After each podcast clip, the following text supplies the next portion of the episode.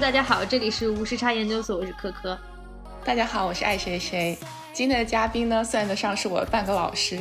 因为前段时间在家憋得慌，然后又特别想喝鸡尾酒。我现在在村里嘛，就没有什么特别 fancy 的酒吧，所以我就只能在网上看能不能学到一些比较实用的，又是那种入门新手小白可以看得懂的，然后可以上手的那种鸡尾酒。然后我就呃看到了我们今天嘉宾索菲亚的视频，然后一看就一发不可收拾。我基本就是一直连播看到他超多视频，看完以后真的非常非常喜欢，纠结了一两个星期，在想哎要不要跟他 hang out 一下，因为我知道他也在纽约嘛，有些视频里的呃信息。后来我还是鼓足勇气，所以就有了今天的这次节目。鼓足勇气，你有必要心理活动这么丰富吗？崇怀着崇敬的心情是吧？对我们电台一贯的风格就是看到喜欢的一定要聊一下，对不对？Hello，大家好，我是索菲亚一斤半，大家叫我索菲亚就可以了。我是一个。嗯，做视频的，然后在 YouTube 和哔哩哔哩上做调酒啊、酒吧相关的一些视频，大家如果感兴趣的话，可以关注一下。然后今天特别开心能来到吴世海研究所，然后老师什么不敢当，不敢当，不敢当。我 我自己觉得我就是一个三脚猫的功夫，只是运气比较好了，碰上了疫情期间，大家可能都想宅在家里看那个。看鸡尾酒类的视频吧，所以是什么叫做视频呢？明明就是知名 UP 主，这大家怎么都这么谦虚？我现在逐渐觉得做 UP 主这件事情也是一个搬砖工作，也是一个嗯，就是社畜类工作，体力活。对对对，现在不是大家都在说内卷化嘛？我觉得 UP 主行业是内卷化最严重的行业。然后因为酒这个东西呢，在哔哩哔哩又非常敏感。就是什么，对对对，就不能出现什么喝酒动作呀，然后不给流量呀这种事情，乱七八糟的。就是其实一开始做的时候没有这么政策，没有这么严格，但是随着哔哩哔哩逐渐壮大，股价越来越高。所以他们可能也是想做一些关于这方面的社区管制吧，我觉得挺好的，因为酒这个东西确实是一个不太适合小朋友去看的东西，十八岁以下的小朋友。对于创作者来说，就要找一些新的方向去，比如说怎么在不喝酒的情况下达到节目效果之类的东西。它是能监测到你喝酒这个动作，是吧？它有的时候会人工审核，也不是说完全不能出现喝酒的。就如果你给呃别人打广告的话，肯定是不能出现喝酒的。然后总体上来说，就比如说有的时候那些美食编辑会来找你说，有的时候想推这个视频，但是因为你里面喝酒动作太多了，不能给你推这些之类的东西。因为我不是在哔哩哔哩上看，但因为我看 YouTube 的时候啊，其实你有很多就是。喝酒的动作，所以你是有两个不同的版本吗？还是就是那个是 OK 的？没有没有，那个是 OK 的，就是还能看到喝酒动作的时候，是应该是我还没有明白哔哩哔哩的规则之前。哦，原来是这样子。因为我有看一些别的 UP 主，他会放一个超大的字，什么十八岁不能饮酒，然后超土。我一直以为我看的是十年前的视频，就是你知道那种特别山寨的广告的风画风。你是看的是台湾的那种吗？他们应该是要加的，我觉得我也要加，我会加的，我会加的。原来是有要求，总感觉从 responsibility 上来讲，你还是得稍微加一下这个东西。对对对。您正在收听的是无时差研究所。无时差研究所是一档横跨中美的播客节目，我们希望通过播客带你去看更大的世界。如果你喜欢我们，欢迎在喜马拉雅、网易云音乐、苹果 Podcast、Spotify、Google Play 搜索并订阅无时差研究所，也欢迎在苹果 Podcast 给我们留下五星好评。你跟酒的渊源是什么时候开始？就是什么样的契机让你喜欢上酒，然后后来还有这个想法来做一个酒类的 UP 主呢？我大学的时候开始喝酒的，然后因为我大学是在 Michigan 读的，然后那边就是天很冷，大家又没事儿干，在这样的情况下就只能开轰趴，所以说，呃，然后一般就是我就是那个在自己家里 host 这种 party 的人，所以我就需要去准备一些就是饮料给大家喝。但是你们都知道，就是一般来说，第一轮就稍微喝点混饮，接下来就直接喝纯 shot 的那种。所以说，一直到大学毕业，我的就是水平一直停留在稍微能做一点，就是那种 punch 的那个水平之上，没没有其他。因为真的喝到后面，大家都是觉得太麻烦了，要不就喝那种 box wine，要不就喝 shot 之类的。我每年夏天回上海的时候，都会去一些上海的酒吧，因为上海的酒吧非常非常精致，而且非常也接轨这个就是这个世界酒吧的这个性吧。然后来了纽约之后呢，也去了很多的。呃，酒吧，然后反正一直挺开心的。但是真正说要做视频，是从我 H1B 没抽中，然后辞职，然后有一个夏天的空闲时间那个阶段开始的。因为那个时候有我知道我这个夏天反正也没什么别的事儿干，又要开始读研究生了，就想说总不能在读研究生的时候就是没有什么 side gig 吧，就是 不能只读书吧。所以就说，哎呀，大家现在都在做视频，要不我也做做看吧。其实这个想法就开始萌生，然后同时呢，我又去做了另外一件我一直想做的事情，就是去考了那个调酒师证。那挺 random 的，就是在网上搜我我还可以干嘛，就是 觉得觉得暑假太闲了可以干嘛，然后就搜到了那个考调酒师证的东西，然后就考了，然后在。嗯，在考的那一周呢，我就觉得，哎呀，既然说我们要试着做做看视频，那我就把这一周的经历拍下来。结果发在网上反响还不错，然后呃，主要是在我自己的朋友圈得到了很多人的鼓励，大家都说，哎呀，我也好像我也一直很想做这件事情，但是没有去做。嗯，看着你的视频，觉得好像也不是很难，也想去。啊，我就觉得那还挺好的。然后正好那个阶段又。嗯，学很多酒类的知识，这样说一边学一边分享，可能学的就是记忆更深一点。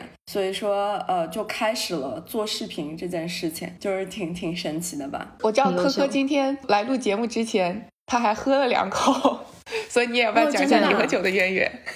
特别敬业，不好意思，因为为了找状态，对，不好意思，因为因为在北京待太久了，快两年多了，然后所以我现在已经被北京的这种接地气的风格完全传染了，所以我今天喝的是啤酒。啊，可以可以可以，啤酒，现在国内啤酒可热了，但你喝真的很好。我今天特地去喝的那家，对我今天特地去喝的那家精酿，它是用绿豆做的啤酒，推出对推出的是夏日的一个。就是限量款的，他们用用绿豆做的一个绿豆风味的啤酒。还挺特别的，我就是故意找的这家想去喝一下。不过我其实在这里想问一个问题：作为一个喝酒的女性 UP 主，有没有受到过什么非议？这个太多了，哇，真的是之前都没有机会说这件事情，一说到这件事情就火大。因为作为一个女生喝酒，肯定是有人会说，就是什么女孩子去去酒吧，首先就会说你这个不是好女孩，还会对这个知识性进行质疑。就比如说我之前有一期聊九州。文化的视频，就有人说一个女人懂什么之类的评论，就是其实会经常会有这种这种声音出现，但是网上的恶评吧，它就是这样子，因为你把自己的视频放在一个平台上去给别人 judge，它就是非常自然的会有这样一些东西。然后另外一点就是。其实你去看一些男性的酒类 UP 主，他们下面对于酒的讨论会更多，但是永远在一个女性 UP 主的视频下面都不是对于酒的讨论，是对其他事情的讨论。就这这件事情真的是我我觉得无法避免，因为这个话语权在别人手上，他们说什么是他们的事情，我也没有办法去改变。还有一种就是固有的印象，可能大家从观众的角度来说，他们想学酒的知识，然后看到两个 UP 主，他们可能会倾向去点男生，就觉得他们自然喝得多，自然懂。但这件事情就其实是一个误解吧，偏见。就是回想起来，就是从小到大就经历过的喝酒场景，在国内看到的更多的是就是长辈啊，男对一堆男的，然后围着桌，然后在那里喝，就很少会像这边你很自然走在街上，然后可能会看到三五个好闺蜜，然后在街边喝个下午茶，然后喝个 cocktail 什么的。我觉得可能也看城市、看地方，就是因为我我是上海。我是上海人嘛，然后我之前其实真正去高端的 cocktail bar 是在上海开始去起的，然后后来来纽约才去了更多的地方。我觉得可能是看人群，可能看城市，每个城市的风格不一样。比如说去上海的酒吧，就会觉得和去成都的一些酒吧风格完全不一样，所以就可能这些酒吧也是带着城市的一些。文化气息和它本身的那种感觉，但是上海你知道，就是那种特大家都特别，其实还挺小资的，就是 fit in the stereotype，就是挺小资的，也是会有那种闺蜜一起去那个 cocktail bar 的样子，它其实非常嗯接近纽约，我我觉得。你是不是还有几个有？起码我看到有一个那个 vlog 是在。上海，然后探店的，我觉得很 fancy，比纽约这边的看着更高级。Sober Company 嘛，对对对对，是不是那三层楼的那个？对对对对对，我们刚刚在说那个闯关的，因为它是。就是一定要去前三个 bar，每一个都打卡一下，才能去最后那个隐藏的。其实 Sober Company 后面的主创团队是纽约 Angel Share 的这个主创团队里面出来的人，他们其实都是一体的。就是 Angel Share 的人去了上海，先做了 Speak Low，Speak Low 是上海第一个做出来的那种隐藏式酒吧，是一个在调酒器和书架后面的一个酒吧。然后后来做了 Speak Low 之后呢，就是想试一种新的。东西，然后又是 Speaklo 人越来越多，然后他们觉得那个 demand 在那边，然后又做了 Sober Company。Sober Company 火了之后呢，他们去年还是又开了一家叫 Art Couple。所以他们这个团队是一直在做做这一条线的，而且都做的特别好。对我看了以后就特别想去试一下，而且就是这种打卡式的概念在酒吧里多吗？真的是个套路，我跟你讲，真的是个套路。但是你自己愿意被套也没有办法。对，好玩啊，对对对，就很有趣味性。我觉得国内的酒吧其实就很很会玩这种东西。我其实没有去，没有怎么去过英国和新加坡的酒吧。其实那边的酒吧应该质量会比美国这边的更好。对，因为美国。这边的酒吧，它还是就算是最精品的酒吧。这是我从一个在纽约呃纽约的调酒师那儿听说的。他他的意思是说，美国这边的政策就是它的 policy 上会对很多他们用的一些机器有限制。比如说他们有什么那种什么真空的什么离心机 whatever，可能不完全是那个东西。但是纽约就是说，美国就是说你不能在。酒吧里用啊之类的，所以会对 cocktail 的各种新的 technique 会有很多限制，但是在英国和新加坡都不会有这种限制，包括中国也不会有这种限制，所以他们那边对。调酒的 technique 的探索会更深入一点，嗯，然后在美国的酒吧呢，我觉得更多的是一种氛围吧，比较直给，就是让喝酒的人自己去体会，没有那么多套路，你们就喝吧。不过说到这个离心机，我最近也研究了一把，因为之前是看到那个索菲亚去那个 Dante 喝那个 clarified 呃 Pina Colada，然后我就觉得天呐，因为我超爱喝 Pina Colada，对对对，我看到你也做了，但就发现有很多技术嘛，然后你可以用那个 milk 来做化学沉淀，然后也有他们就。直接用离心机，像我这种人怎么可能去买离心机呢？是吧？所以我就买了买了牛奶回来做，真的花了好几个小时，就看到这样一滴一滴的分离啊，过滤是吧？对，就所以说，其实那些酒吧为什么能够卖这些酒那么好看？其实他真的花了时间在里面，我觉得一点都不亏。就是有些人可能会觉得说去那种 fancy cocktail 也不知道是什么东西，但我觉得其实他们在背后还是花了很多心思和时间的。其实这就呃，跟你在家吃自己做的饭，跟你去米其林吃饭是一个道理，就是你只要认同他们的理念，然后你。你就像你这样，你知道他们后面的这些心思，你就会觉得这个价格是值得的。嗯，这个东西就是大家自己的心理心理上的感觉了。就比如说做 Sober Company 那一期，就是有的人就会说啊，这个价格一点都不贵；有的人就会说啊，这个价格贵上天了。但其实就每个人的就是生活状态和生活的地区不一样，那肯定这种观念就会不一样的。对对，所以就是我觉得去酒吧探店这种视频，我还是很乐意做的。因为就是它特别能让我去深入的了解一个酒吧它背后的一些故事，就每个酒吧其实都是一个非常。棒的 branding 和和 marketing case，对，你会知道他们是怎么说说故事的，嗯，这个很重要。那欢迎你来发掘一下北京的这个 cocktail bar，但感觉北京那种 cocktail bar 还是很少。就主要啊是这样，就是就是随着年纪的增长，然后越来越觉得我去这种 cocktail bar，我更多的喝酒是一方面嘛，更多我其实是去喝一个氛围。我觉得就是有的时候就就特别觉得很放松，就是你坐在那个，你就坐在吧台上，然后。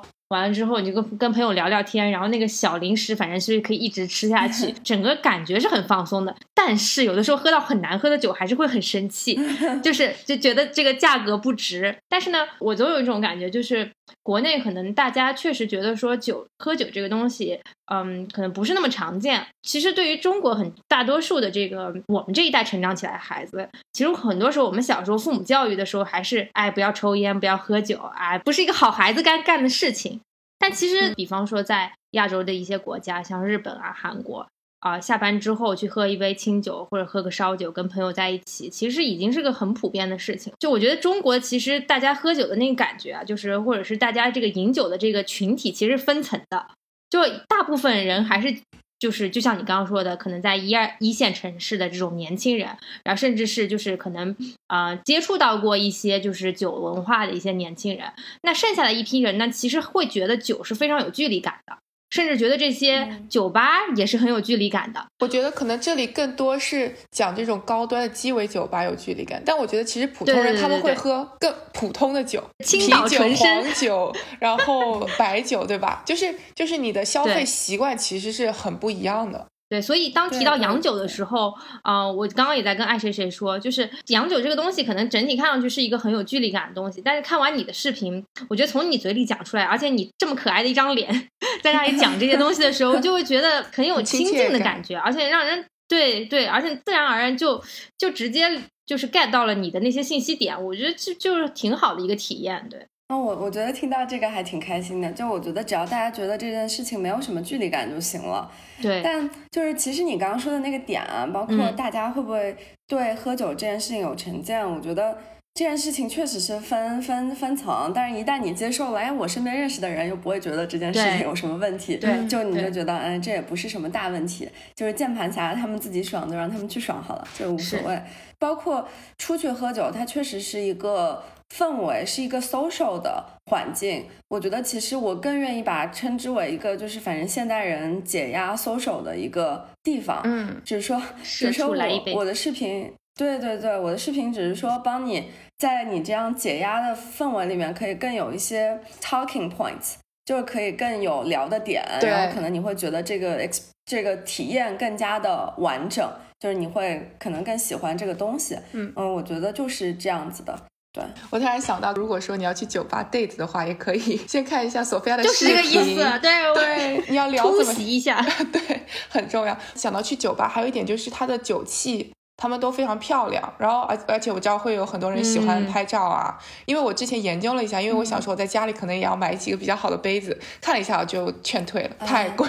科科不是之前讲到，就是说很多时候你会点到一个不好喝的酒嘛？那我在想，有一部分原因是不是，either 是你不知道你自己最喜欢的基酒或者是味道是怎么样的，还有就是说你可能对它的这种组合啊也不是很了解。啊，不是我的问题，我不承认是我的问题，就酒吧不好，就是北京不行，不是你的问题，但是。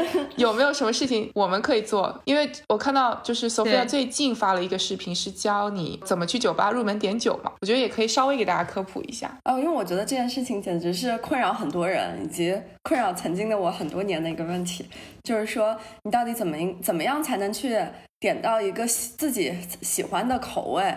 因为说实话，一个鸡尾酒。大概八十几块，一百多块人民币的，你不不能花钱买，不高兴吧？对，所以说这个就挺重要的。非常简单的来说的话，一杯基酒就是三个成分，就是它的基础，然后加上它的平衡材料，加上它的风味材料，就是 core、balance 和 seasoning。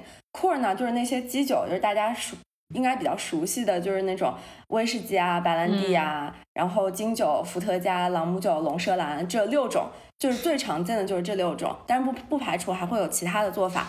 然后接下来呢，就是 balance，就是比如说加上柠檬或者青柠的酸啊，比如说加上糖去中和一些苦味，就是这种平衡感的元素。然后最后呢，就是一些风味元素，比如说你要在一个嗯威士忌里面用另外一个利口酒给它加上一个新的，比如说那种杏仁味啊，比如说樱桃味啊，那个就是它的风味元素。所以说你这样看的话，鸡尾酒就是一个底，就是一加一加一大于三的一个组合。在点酒的方面，其实任可以从任何一个材料出发，但是最最常见的就是从基酒出发。如果你喝过一些。嗯，基酒的话，你就可以从基酒开始挑啊。比如说，我喜欢喝威士忌，比如说我喜欢喝波本，我今天就要喝波本为底的威士忌。当然，更好的一种方式是，你说我经常喝 Old Fashion 这样调酒方法的鸡尾酒，有没有类似的鸡尾酒推荐？其实点酒一切的一切就是要跟 bartender 去沟通，因为他对酒的了解会比你了解。太多太多了，所以让他推荐总是没有错。就算你再会喝酒，你也是要去问 bartender 的，因为它那些材料列在那边，你不知道它这些材料是怎么用进去的。比如说，我之前去 Dante 喝了一次，有有一个鸡尾酒，它最后那个泰斯卡的威士忌，我我一开始看它写在那个酒单上，然后我以为是加在酒里的，嗯，结果我发现它是当香水一样，最后喷了两层在酒上。我觉得这种就会对酒有特别大的，就是造成特别大的不同。对，但如果你完全没有喝过酒的话，你就可以。不断的跟调酒师沟通，比如说你可以跟他从口感上出发嘛，比如说今天我想喝一个有气泡的，我今天想喝一个就是酸甜口的，最好是威士忌打底的，你有什么推荐吗？就这种方法去跟 bartender 聊，然后你也不要怕怕去问。就是它的酒单上每一个酒大概是什么样的口感，一般人都会特别好的跟你说。然后如果他不好声好气的跟你说，就在美国这边就不要拿不要给 tip，在国内嘛你就大众点评上就就可以直接走人了。对，我现在看视频看到这句话，我觉得超酷的。对，不用消费，对，不用消费，不用消费。我这个人有一个习惯，就是我每到一个新的 bar 嘛，然后我就会把酒单上面所有的酒都看一遍，就包括它的成分，然后然后特别是那种把 menu 写的特别有创意的，然后还画着杯子的样子在上面。我记得之前在。纽约的时候就有很多这种，我就觉得就是本身 menu 本身就就很可爱的那种。嗯，纽约很多做的非常精品的酒吧，他们玩概念都玩的非常好。嗯，就是像 Dante 就是一个嘛。然后我个人还很喜欢的一家概念非常好的店，就是叫 Patent Pending，我不知道你有没有去过。我们几次想去进不去，在咖啡店里面那家。对对对，我是在他可能就是还没有那么火的时候去的。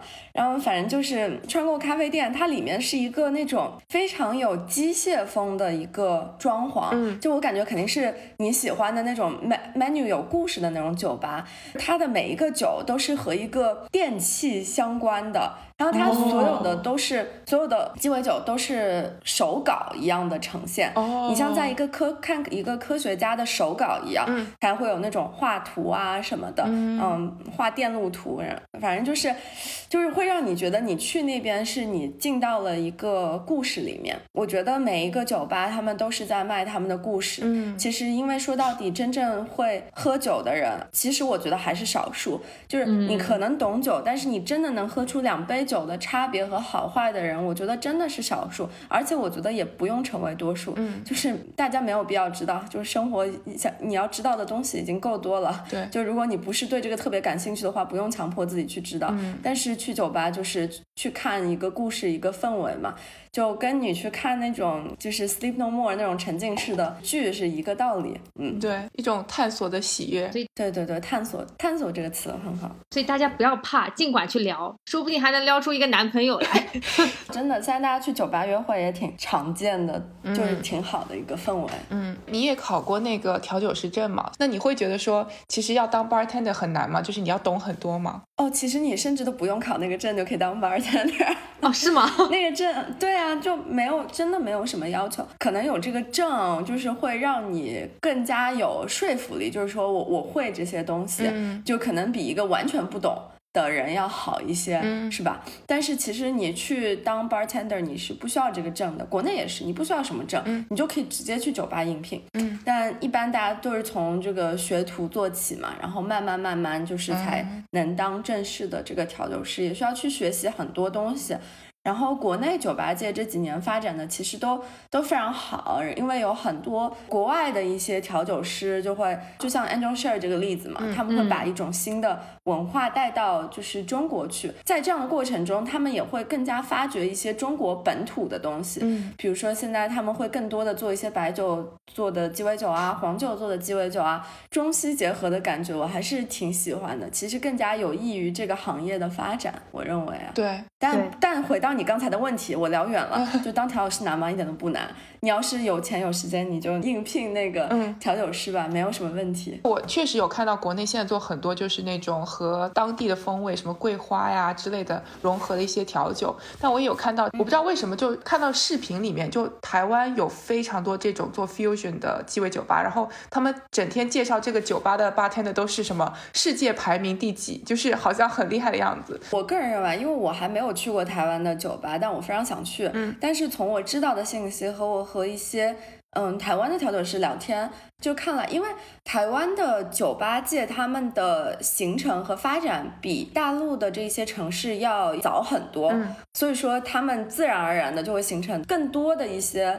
呃，接受度和风格，包括台湾人很早很早就开始喝威士忌，他们对威士忌的接受度其实非常非常高。因为我之前和我一个台湾朋友聊天，他跟我说啊，你做了一个 Macallan 的，就是视频啊，我们小时候都是拿 Macallan 做甜点的。我说，嗯。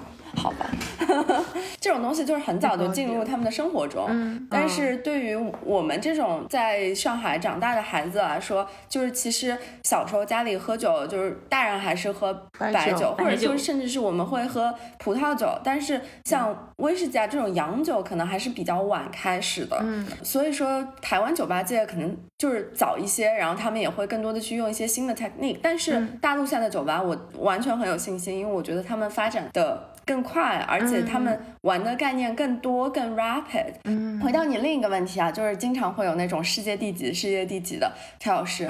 因为每一个大的烈酒品牌，他们每年都会举办一些调酒师的比赛，就是这也是他们的一个 PR 活动。就比如说百加得那个朗姆酒，他们就会经常举办一些啊调酒比赛，然后就是会让你用他们的朗姆酒来做底，设计一些调酒，然后会有评选嘛。对，然后就所以说你经常就会看到，比如说这个调酒师是 Bacardi 二零一七年的世界冠军啊，那个是。呃，什么就是其他的一些牌子，对，就是就是这样子。然后国内的调酒师在世界比赛上拿奖，以前很少啦，因为以前来看调酒师这个行业，就是其实入门门槛不高，但是你要做精，而且走上世界舞台，对于中国的调酒师是有一定的。呃，障碍的，因为以前啊，中国的调酒师很多都是就是学历其实并不高，嗯，但是 cocktail 这件事情又是一个非常舶来品的东西，嗯，就你要融入这个性，你需要。学英文，嗯，对，这个就是对他们来说的一个障碍。嗯，但是近几年有很多国内顶尖的调酒师，他们其实都不存在这样的障碍了。嗯，所以他们他们就是会更加多的去拿一些奖。我个人非常欣赏的调酒师，很多都不是调酒师出身，嗯，他们很多是学艺术出身，然后他们就很会把这些概念，嗯把一些跨界的元素融合到他们的酒里面去。就是做这件事情，就是你不只是调酒，你是在创作。然后你是在自己讲一个故事，对对，感觉这个也是要一点天赋的。就我看你那个老干妈调酒的那个视频，我想说简直了，这个酒是怎么想出来这么搭配的？这可能确实是还是要对味觉有一定的敏感度，或者是对知道哪些东西搭在一起，确实是有这种效果的。对对，所所以就是真的好的调酒师，他们会对所有的材料了如指掌。嗯，因为呃，就像国内非常有名的广州的庙前冰室的团队，他们是真的会把一整个团队拉去山里做 retreat，然后就尝各种材料，发掘新材料，就是很厉害的一件事情。嗯，其实很像艺术创作。太后悔了，在广州没有排队。对对，很下次有机会我们要去排一排，组团去。您正在收听的是无时差研究所。无时差研究所是一档横跨中美的播客节目，我们分居在大洋两岸，邀请各行各业的同龄人一起讨论时下中美的诸多社会现象。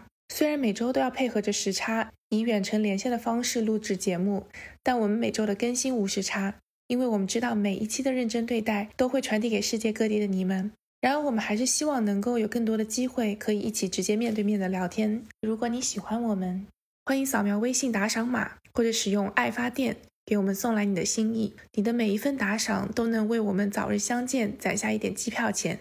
详情请见本期节目的文字介绍。谢谢大家。看了这么多视频以后，就是我现在出去点酒，就我也会把酒单看一遍嘛，我就可以用排除法了。这个我不喜欢，那个我不喜欢，比较懂自己。然后确实那个感觉说点错的概率好像小了很多，但有可能我也局限了自己，就是不太去尝试一些太特别的东西。这个还是，嗯，所以说家庭调酒好的一点就是你可以自己随便尝试，就是你自己随便调，然后什么比例自己也可以随便调，其实挺好玩的，因为它会。对，它会让喝酒这件事情变得有仪式感。嗯，我其实真的觉得喝喝 cocktail 的人就基本上不太会变成 alcoholic，因为太麻烦了。确实，对，出一小杯你就会很珍惜，像抱着宝一样，慢慢的把它喝完。就是很多评论啊，他们也会觉得，哎，你是不是天天喝酒？我说谁有空天天喝酒呀？我就每周做视频，再加上再加上再喝一次，顶多了。我还有 I have a life，对，没时间做这么多事儿。包括因为我看你视频，确实通过这个酒这个媒介，你应该也认识了不少朋友，是吧？对对对，就像你们，这是我我原来不可能会认识的，然后但是又很有趣的人。最近是通过这个频道认识了五条人，真假的？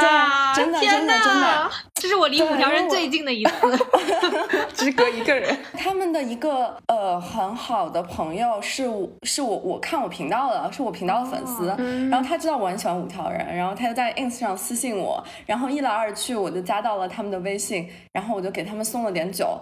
然后他们说最近就是有一次，应该最近新歌吧，就是录那个新歌的时候，就把我的那个酒喝完了，就是一晚上喝完了一瓶 Macallan Eighteen。他们酒量也是可以，我当时这么 想的。哇，对，之前还认识了那个，就是我们刚才也聊到的，就是磊落他们，就是非常非常，就是其实因为酒它就是一个粘合剂。它的好处是，它在任何行业、任何人身上都适用，嗯，而且它是一个非常好的可以 bring people together and bring people closer，就是拉近距离的这样一个非常有效的东西。如果不过量饮用的话，嗯，大家可以放松啊、聊天啊，所以其实很方便就能认识到各种行业的人吧。我觉得其实还挺神奇的，嗯，现在年轻人确实喝洋酒喝的很多了。就你现在去 club 里面，大家野格喝的比较多，感觉他们 marketing 做的非常好，我非常的就是钦佩。就他把产品放进了这一些 club 里面，嗯，然后并且让大家愿意去喝，我觉得就很很棒。是，但我有一个问题，就是国内我印象中我都不知道我去哪里买酒，就是洋酒这一类的，就除了在酒吧里会点到以外，就我觉得它好像不是那么容易看到。所以大家可能对它的也没有那么有印象，或者说不会想到。没有什么 liquor store 这种，嗯，进口超市有很多，有很。所以感觉还是没有那么简单好买。对，它没有这边这么普遍，不像你走进一个 liquor store，你就可以买到你所有想买的东西。但是国内你要买白酒什么的，很容易，方便好多。就是对对对，包括便利店到处都是。江小白啊之类的东西，嗯嗯，对对对对对，那那种东西会会会比较容易买一些，但是这又有一个问题，就是如果你在淘宝上买，其实你又会有一个啊，这个酒到底是不是真的，这样一个疑惑，这又是给消费者设置了一个障碍吧？我觉得，嗯，现在国内好像也有一些酒类的配送平台，我之前回国的时候用了一个，哎，叫叫什么来着？是一九一九。对对对，我我用过那个。国内毕竟电电商物流还是很快的，但国内的和这边最大的一个和美国相比啊，我觉得喝酒氛围还是没有那么浓厚，是因为他喝酒的场景还是没有那么多元化。我打个比方，就算是在上海，大家可以接受你深夜去个 cocktail bar，但是很多人还是会觉得你白天在外面喝酒很奇怪，也不能接受白天在。阳光下喝酒，就像 Dante 那种，坐在外面接受度还是比较少。大家到现在还是只能说啊，就是那种昏暗的灯光下呀，然后更可能把它接受成一个约会，有有一些旖旎氛围的东西，但是不能把它接受成一个非常平时、普通、平平淡淡的社交场景。对，这个还在进程当中。我举个例子，就是之前上海。非常有名的一个酒吧，就是叫 Union Trading Company，他们是上海做的最好的一个美式酒吧。他们的老板呢，新开了一家店，是一个 Tiki Bar，就是那种有夏威夷风情的，就是非常有夏威夷风情，然后非常 chill，就是非常好玩的一个酒吧。嗯，那那个酒吧就没有开下去啊，就是我拍完那个视频之后，没过多久他们就倒闭了，而且不是因为新冠，他们的老板是这么说的，他觉得，嗯，上海还 not ready for a Tiki Bar，他觉得喝酒的文化还没有到那个份上，嗯。就你还是只能接受。晚上出来玩，但是你不是白天很 fun 的一个东西。我个人超级喜欢 Tiki Bar，但是我觉得从口感上来说，就是 Tiki Bar 的这种酒，就热带水果风味的酒，其实不是接受度应该更高吗？嗯，因为社畜都在上班。我觉得我晚上也可以去 Tiki Bar，可能就是晚上的想要的一个状态不一样吧。如果大家晚上都是想要 chill 一点、放松一点，或者说是去约会的，可能就不会。特意去一个 Takey bar，就是就像你稍微懂一点，你会知道自己喜欢 Takey bar，你就会去。嗯。但是有很多人就不知道这是什么东西，那他们看着这个店，他们就可能就不会进去。就是其实大部分人去酒吧，他们就不不在意酒是什么样子的。就是只要磕的氛围好，嗯，就是这个氛围是我今天想要的氛围，对对。所以这里我们来讲一讲这个普通人，很大程度上啊，就是大家其实对酒都有一点一知半解，特别是对洋酒或者鸡尾酒，我觉得这也无可厚非啊。但是有一些比较也也让人觉得很很有迷思的地方。我不知道你有没有这种感受，我给举举个例子啊。为什么老一辈人特别喜欢白兰地，而且对干邑特别执着？就别的白兰地都不行，一定要喝干邑，因为他们只知道 X。对，这这就是资本的运作 以及 marketing 做得好。我我我我真的觉得就是，嗯，就是尤其是中国在在一个可能洋酒刚刚进入市场的时候，谁的声量大，就是你的渠道好，那那你就是这个市场上大家唯一知道的东西。这是很有可能的事情。日本 whisky 和 single more 忽然有一段时间非常非常火，然后呢，品源各种单一，对对，各种单一，然后各种节目里面各种单一，然后电视剧，然后然后那个什么综艺节目里面全部都在喝日本 whisky。我感觉那种写剧本的都是用它来写一个装逼的桥段，很懂，叫喝单一麦芽。之前三十而已，你们有没有看？对，就是三十而已。对，三十而已里面有一个。就是特别有有钱的富二代的形象，然后他在教这个女主角喝酒，因为女主角点了一个非常就是有点那个 smoky 的那种威士忌，嗯嗯，然后他他不能接受，然后这个男男的就给他说，那你喝山崎十二。首先，我觉得一个作为一个那么有钱的人，你不应该喝山崎十二了，掉价了，对，有点掉价了。但是话说回来，就是我先说为什么单一麦芽吧。我觉得就是有“单一”这两个字会让人觉得它很高级。就是如果你作为一个 完全不知道这个东西是什么的人，嗯，你就会觉得哇，它很高级，哇，它好单一啊，感觉很尊贵，感觉很尊贵，就是 so special 那种感觉。是，所以就 哎，有道理，有道理。而且你说哦，这是单一麦芽威士忌，和你说啊，我们今天来喝一个威士忌，那好像前者听起来更有面子一点，嗯，更好听一点。不管不管说它是不是，但是从本质上来说，我一直觉得，不管你是喝。Single malt 还是喝 blended，其实没有什么差别，这就是一个钢琴独奏和一个交响乐团的区别。对，你知道吗？就是。就是因为喝 single malt，你更能喝出每个酒厂不同的风格。对。然后，但是喝 blended，它是一种集大成者，它是它是一个更平衡的东西，但是可能它的个性化也会少一点。所以你知道了的话，你就会觉得，哎，这两个都可以喝。但是你不知道的话，会故意去吹捧某一个东西。对，是这样子的。其实我也不知道日本威士忌究竟是怎么被怎么炒上去的，我也觉得很迷。嗯。就是越来越贵，越来越贵。包括在美国这边也是越来越贵，越来越贵，而且。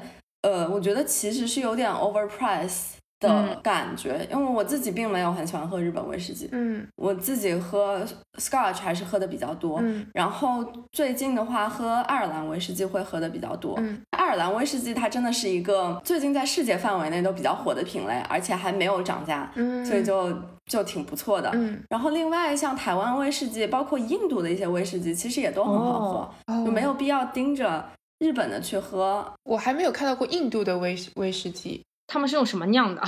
没有，还还是一样的材料，只是印度它就是像像印度和台湾这种地方，他们的气候不一样，就是气候不一样的话，他们的比如说在木桶里的熟成时间呀，包括他们就是做做的东西上面的一些工艺会有些微的差别，做出来的酒也会有一些差别。嗯，但不过说到这里，我觉得就是最大的迷思就是在于，大部分人还是觉得喝酒是件很装逼的事情。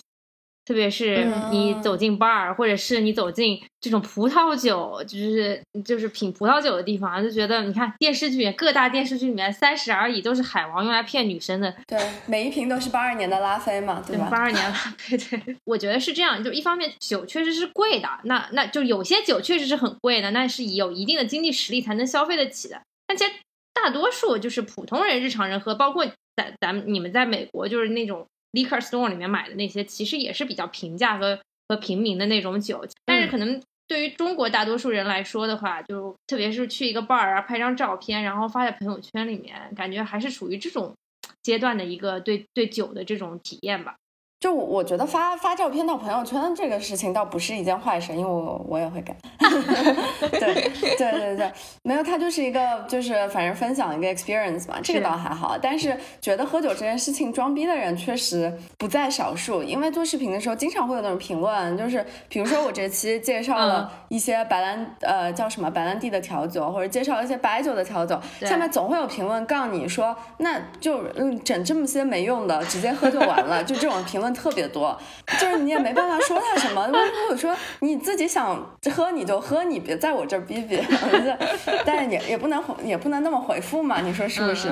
但是就会有人这样说，因为。生活状态不一样啊，或者饮用习惯不一样啊，就是有的人就是喜欢把这个事情搞得有点仪式感，有的人就是觉得，哎呀，喝什么都一样，我喝喝喝到位了就行了。嗯，所以说，哎呀，这个真的没有办法，而且确实现在我们的 media 上的很多的 representation 都是偏向于有钱但是又有点 negative 的那些炫耀，就是就是那种装逼，对炫炫耀的一种感觉，所以这也会对就是消。费者的心理会有一种影响，嗯，但是如果你是生活在一个你周围的朋友都不觉得这是什么事儿，大家都很愿意去酒吧，这个这个就不是什么问题。因为我觉得中国是，嗯，就是在喝酒这件事情上，饮用习惯差别非常非常大的一个地方，有包括地域啊，包括人群，差别非常非常大。嗯，我甚至觉得在美国的差别都没有那么大，就是在美国，你在一个 Michigan 和和在一个 Texas 的人，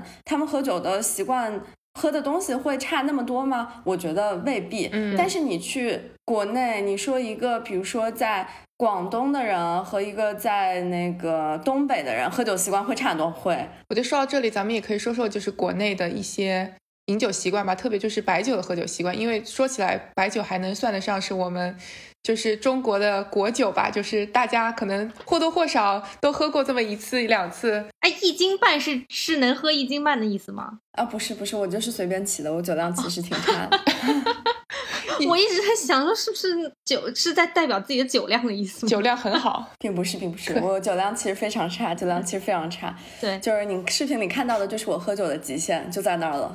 我们也顺着聊聊吧。之前我稍微查了一下白酒，感觉分了很多，什么十种香型，然后也有各种各样不一样的区分吧。白酒这个事情啊，要聊起来就是就是太复杂了。就是其实白酒，大家想象中好像它。这个就是历史非常悠久，但是其实并没有。就是白酒的这些所有的香型、这些评定标准，其实就是在建国之后才有的。哦，明白我的意思吗？就不是说那种传承了很多很多年，包括我们在那些古诗里面看到的，他们喝的酒和我们今天的白酒完全不是一样的东西。所以这这是第一点。第二点就是白酒的，就是品类划分其实非常非常多，全部都叫白酒，其实是一件有点不公平的事情。嗯，因为它。就是你不同的香型之间差别非常非常大，对，而且有的时候可以大到你就觉得它不是一个酒，不是一种酒。所以说，但是我们现在把它全部都叫做白酒，然后下面分成不同的香型，也是一种办法。但是我我觉得其实更准确的是，每一种香型其实都是它的每一种酿造工艺。如果我们要说酿造工艺的话，白酒的。这些工艺啊，其实会比威士忌什么的要复杂很多，复杂非常非常多，因为它的种类太多了。不像威士忌，它它其实还是那样万变不离其宗嘛。你可以稍微有一点 deviation，比如说我用的蒸馏器形状不一样，就是就是稍稍微有点不一样，这个高一点，那个矮一点，但。这个都不是本质上的差别，但是在白酒的不同香型之间就会有这种本质上的差别出现。嗯，大家最常见的吧，还是浓清酱这三个香型吧。嗯，对。然后现在市面上最流行的也是这些香型。嗯，白酒的饮用习惯上，嗯，就像我们父辈，他们其实更倾向于去喝一些大牌。然后最高端的那一些，因为带去酒桌上会非常有面子，送礼也会非常有面子。嗯，然后顺便他们自己也爱喝。但是现在的年轻人呢，喝不喝白酒？其实年轻人也喝白酒。嗯，对。就是他们比如说会喝江小白呀之类的，这样这样一些，呃，稍微有点年轻化的一些白酒。当然，他们去酒桌上也会送那些父辈送的那些白酒。所以说提到白酒，你想到的就更多的是一种，要不就是。呃，牛饮什么什么大学毕业最后一次同学聚会，那喝白酒吧，应酬场合喝白酒吧，所以其实都不是什么非常美好的记忆，对，不是什么非常美好的记忆。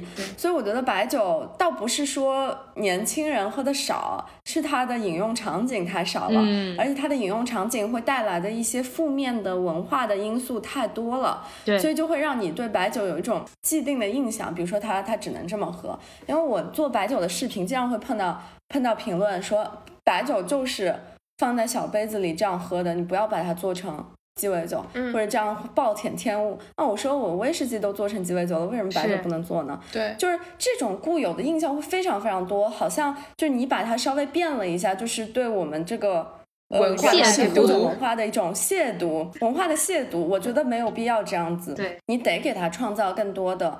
可能性吧，是。其实就我我刚开始做白酒的时候，就会有这样一种我我我的想法，一开始其实非常天真，我是觉得好像年轻人不怎么喝白酒。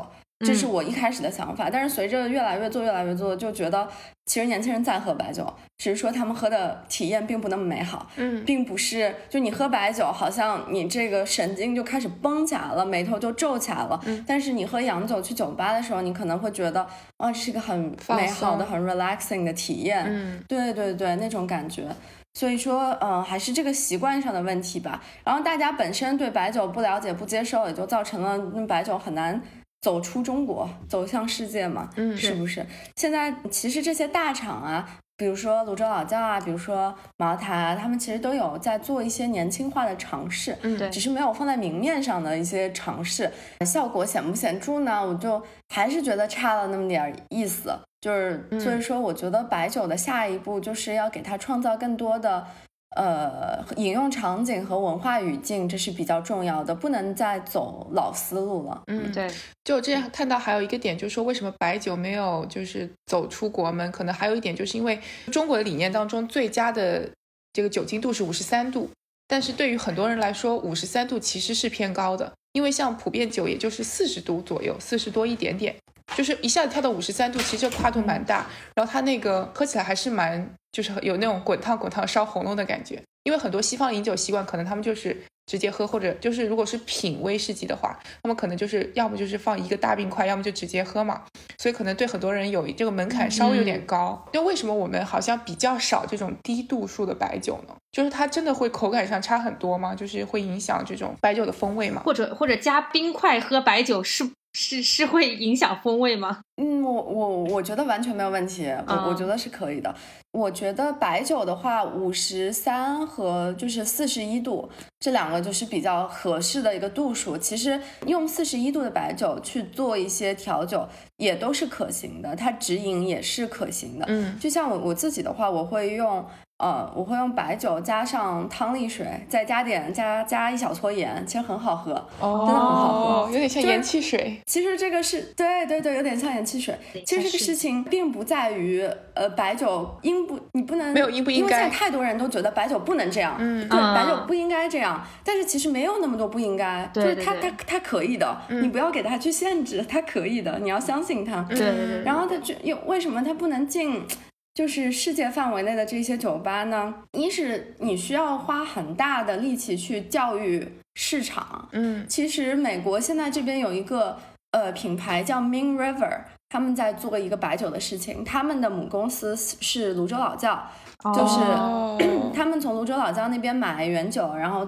包装成一个美国市场可以接受的，叫 Min River，嗯，然后他们花了非常大的力气在这些公关的活动上，比如说去各大酒吧举办一些呃调酒的活动，就用他们这款白酒做调酒活动，嗯，其实还挺成功的，嗯，但是这件事情就是就是一个投入大、耗时长的一个大工程，而且只有你一个人在教育市场，你的成本太高了，很多人也会说，就是白酒味道太重了。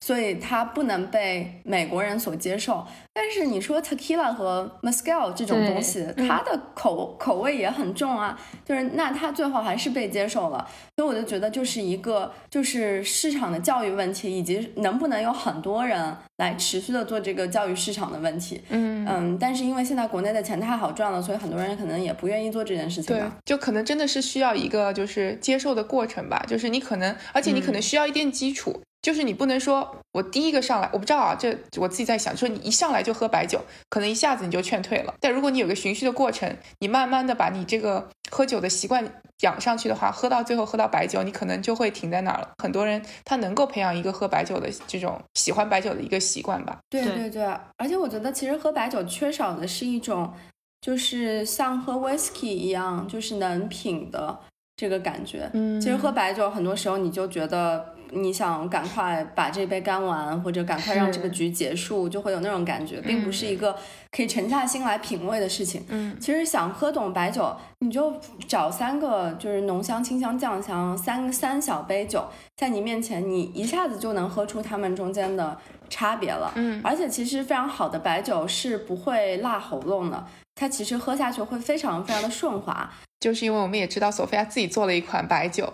叫半海，对吧？来，我们来聊一聊。是的，半海，感觉是不是实现了你刚刚说的这些构想？我觉得实实现了一小部分，但是还没有完全实现。因为这款酒呢，它的它是一个三十年的浓香型的白酒，嗯，所以它的品质是非常非常好的。所以说，当时我们在定价的时候，其实就是有很多人都说这个价钱定低了，嗯，你完全可以去用这个价钱的白酒。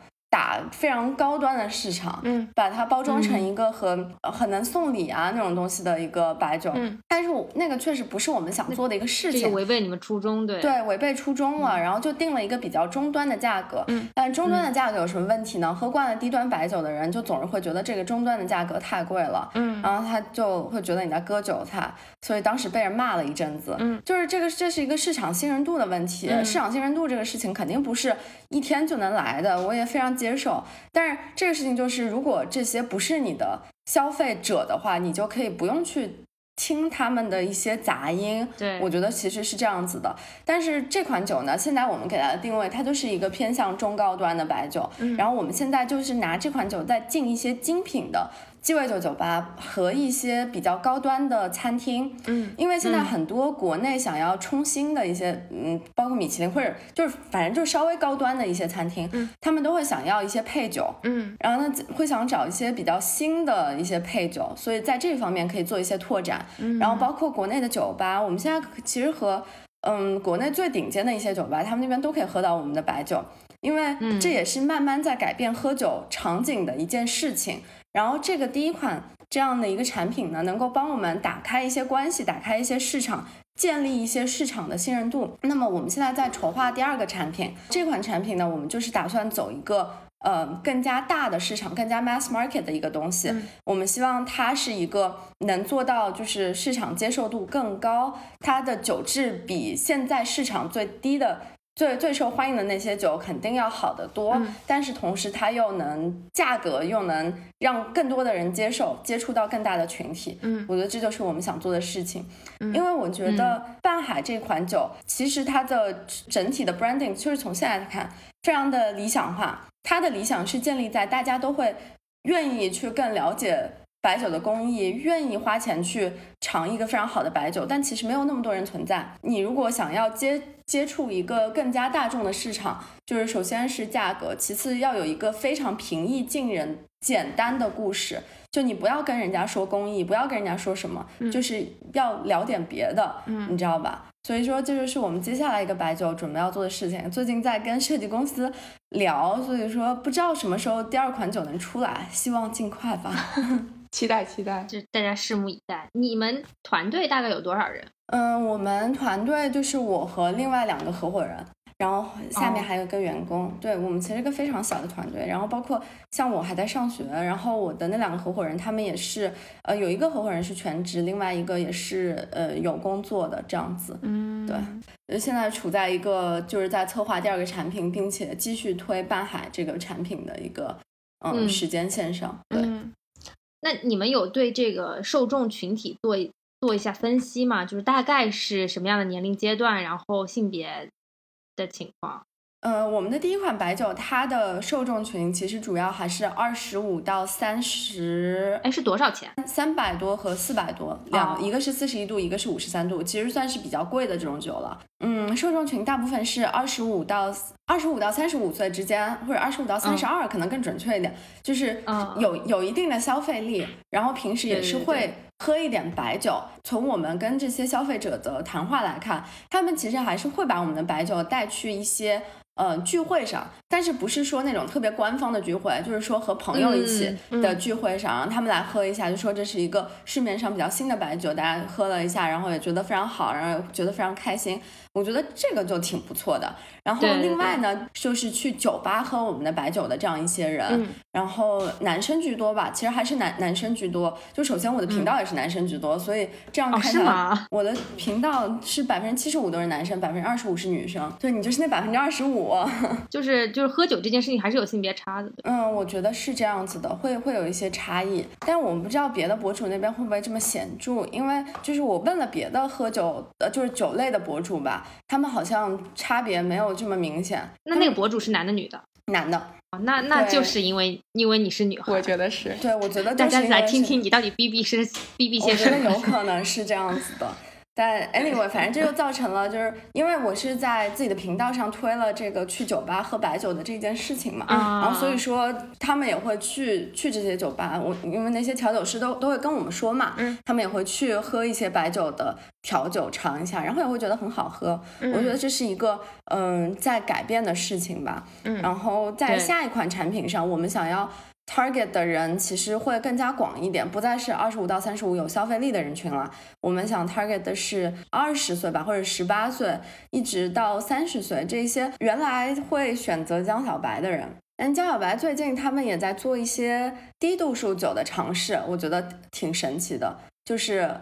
也不是低度数，就是各种果味的白酒的尝试，我觉得也挺神奇的。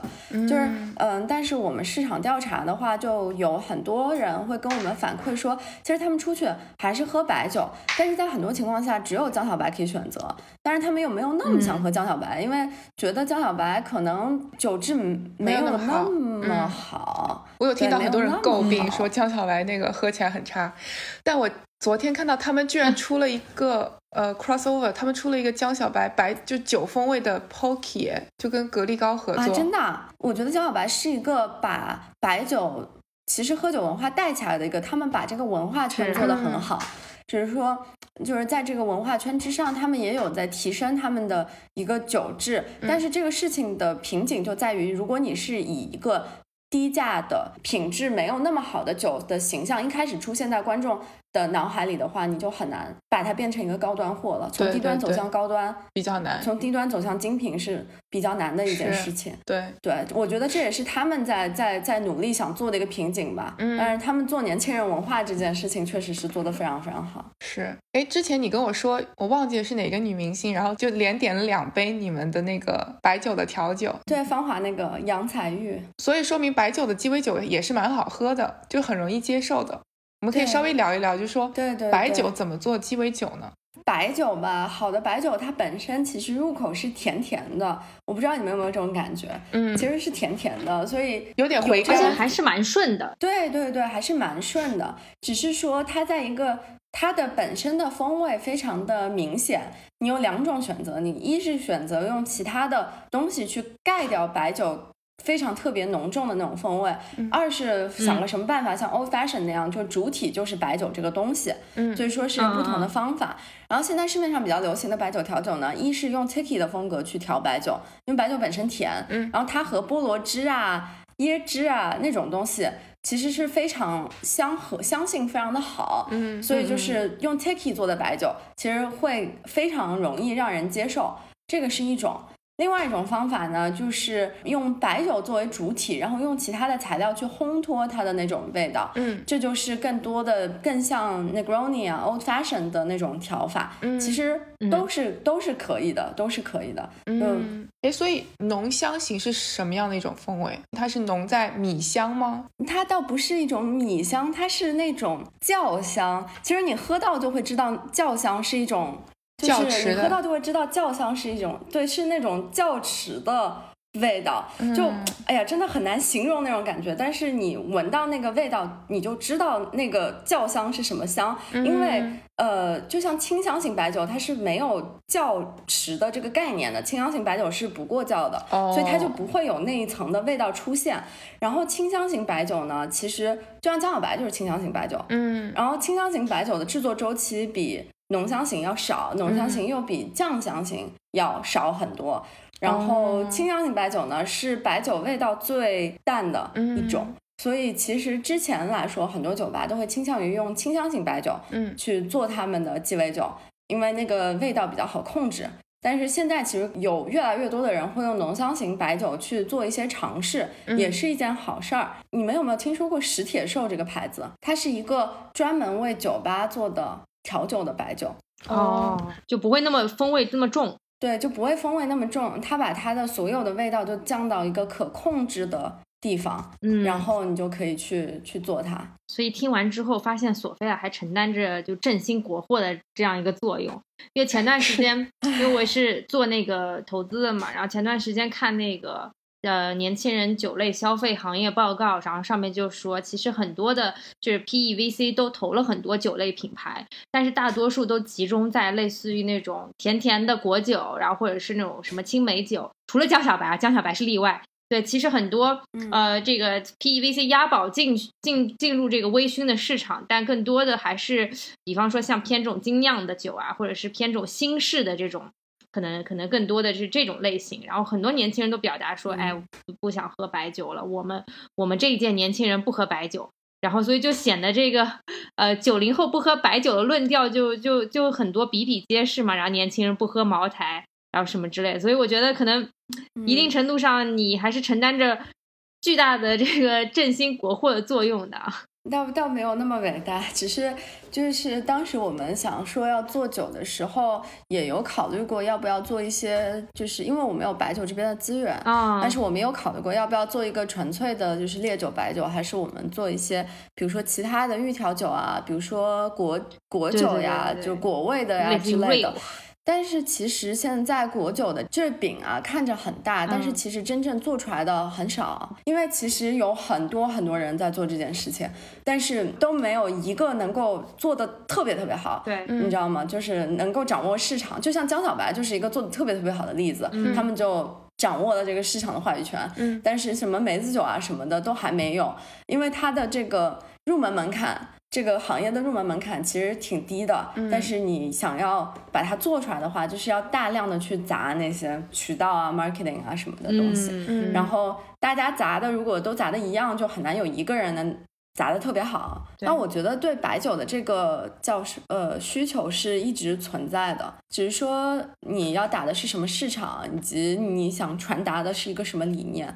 我们现在已经不想去说公益什么的了，因为觉得没有人会听。你这种东西，只能潜移默化的去影响，嗯，比如说去影响消费者的饮用场景啊。但是一开始你的这个卖点就不应该是，就算你这个品牌很有文化。但是你也不应该说文化，因为我觉得现在国内一些新的，比如说之前拿了很多投资的开山和关云，他们都是一些新式的白酒，但是他们整体的风格还是处在一种包装稍微简洁一点，当然是那种大气的酒桌白酒的那种感觉。对我来说，他们还是那样子的感觉。比较老你想做一个新的就不能那样，他们那种更像是带给投资人喝的白酒。这个新产品，你们的那个瓶子的 size 就是容量是不是？会有一些变化，因为我看这些新的酒，它们都很小，就很小。对，就是我觉得主打的就是一个方向，就是说可能大家在一起不用喝太多，就是也不用像那个茅台，他们就有的一定要一瓶干掉嘛。对我，我们有在考虑这个瓶子的大小问题。这个瓶子的大小问题是这样子的，就是如果要进酒吧的话，你这个瓶子就不能是这个大小，对，就你的瓶子就得是大瓶的。嗯，比如说最高端的酒吧，那可以继续用半海，嗯，但是他们也会需要一些平价的白酒。来继续支持他们，嗯，所以说那个肯定得是大包装的。至于说小包装要不要做，我们其实心里是存疑的，因为现在做小包装的人非常多，小包装有没有被做烂？这也是一个问题，然后大家会不会觉得一看到小包装就觉得它的质量不怎么样？我觉得这些都是都是问题。然后我们有问很多人，然后其实大家给出的反馈都非常不一样。有的人就会觉得啊，小包装确实可能更加适应一点。我们这个产品还没有完全落地，还处于在一个 brainstorm 的状态，就是它是一个需要和设计公司一起来考虑的一个事情，因为。我觉得第一次做半海，一个非常大的一个 lesson 就是说，呃，我们都是比如说先想了名字，然后再做了包装，就这样子一一个一个。但是其实你要玩一个概念文化的话，这些东西都是一体的，嗯，你必须把你的就是名字和这些东西全部都结合在一起，揉成一个团。所以听到这期节目的听众朋友们，欢迎多多跟我们互动，然后给我们的知名 UP 主提点建议啊。虽然你的建议不一定会被采纳，但是也希望你多多跟我们互动啊。大包装还是小包装？对对对，大包装还是小包装？要要什么感觉的？然后什么价位的？大家都可以畅所欲言。我觉得你其实已经呃在短时间内把该做的很多事情对都做好了，然后特别是频道也做得很优秀，然后同时也一定程度上做了流量变现的事情，我觉得做的也挺成功的。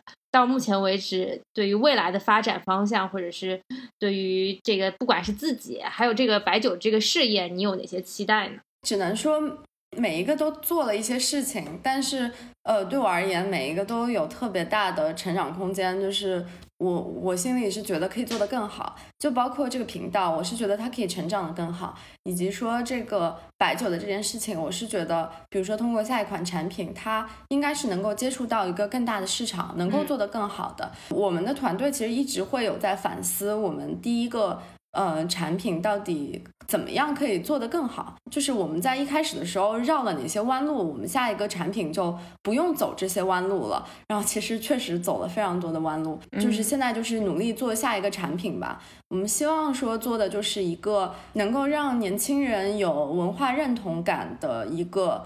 白酒的产品，然后我说的文化认同感，不是对于白酒工艺和白酒文化的认同感，嗯，是对于一种可能生活状态啊这种意义上的这个品牌所代表的一种文化认同感，以及它能顺便给大家喝到一个质量比较好的这个白酒，这这就是一个期待，然后给它创造更多的饮用环境，然后同时在频道这一边，我觉得做频道就是一个输出大于输入的。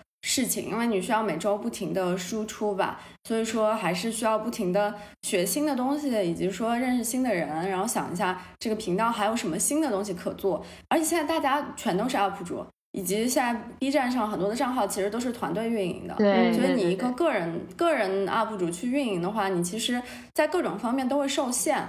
只是说，尤其是美美食区那个竞争更大了。只是说，可能做酒这个稍微有一点。就是 entry barrier，所以还没有那么多人来抢这一块的东西，但是势必会有。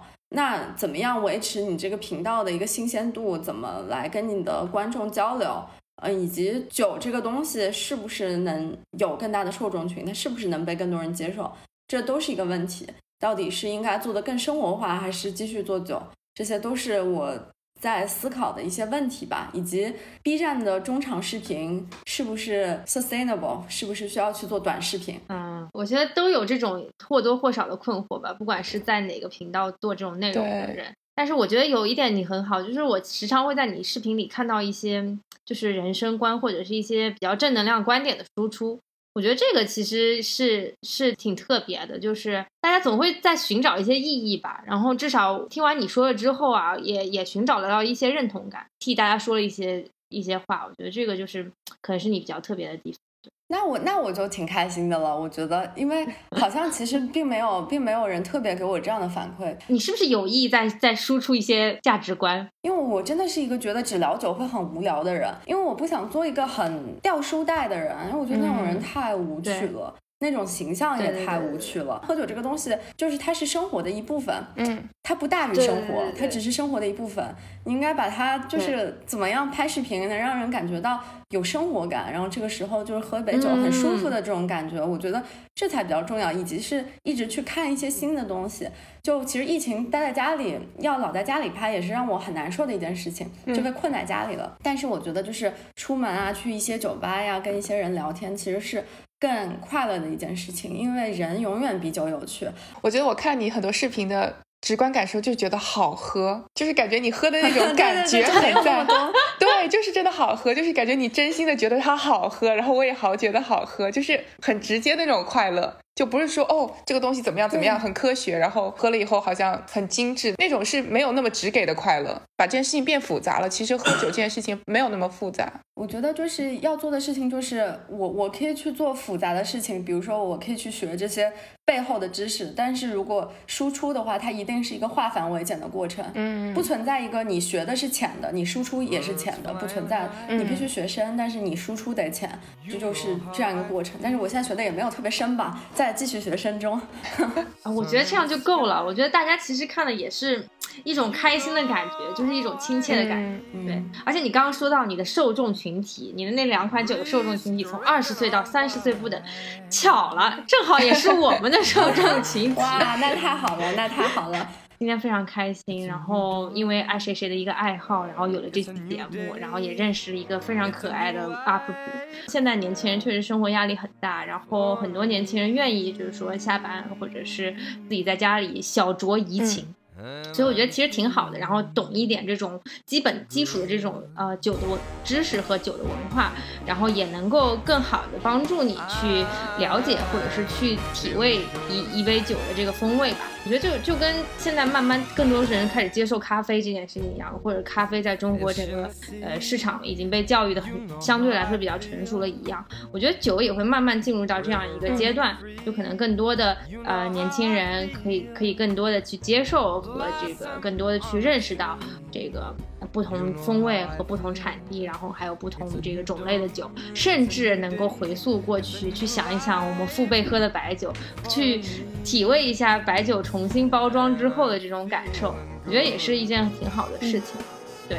所以今天非常开心，跟同龄人一起聊了聊这个酒类的话题，也很开心。这个听到索菲亚这个之后还有新的产品即将推出，也非常欢迎大家这个持续关注。对，然后希望以后还能再请索菲亚回来做客，我还等着你回国带我去喝酒呢。没有问题，没有问题。也谢谢你们今天请我来，聊得很开心。谢谢，非常荣幸。谢谢，谢谢各位听众。那本期节目到这里就结束了，非常感谢索菲亚一斤半。对，然后那个大家记得多多关注这个他的道，然后全频道应该都是同一个名字。谢谢你们聊得很开心，跟我聊天，拜拜。到这里了，拜拜。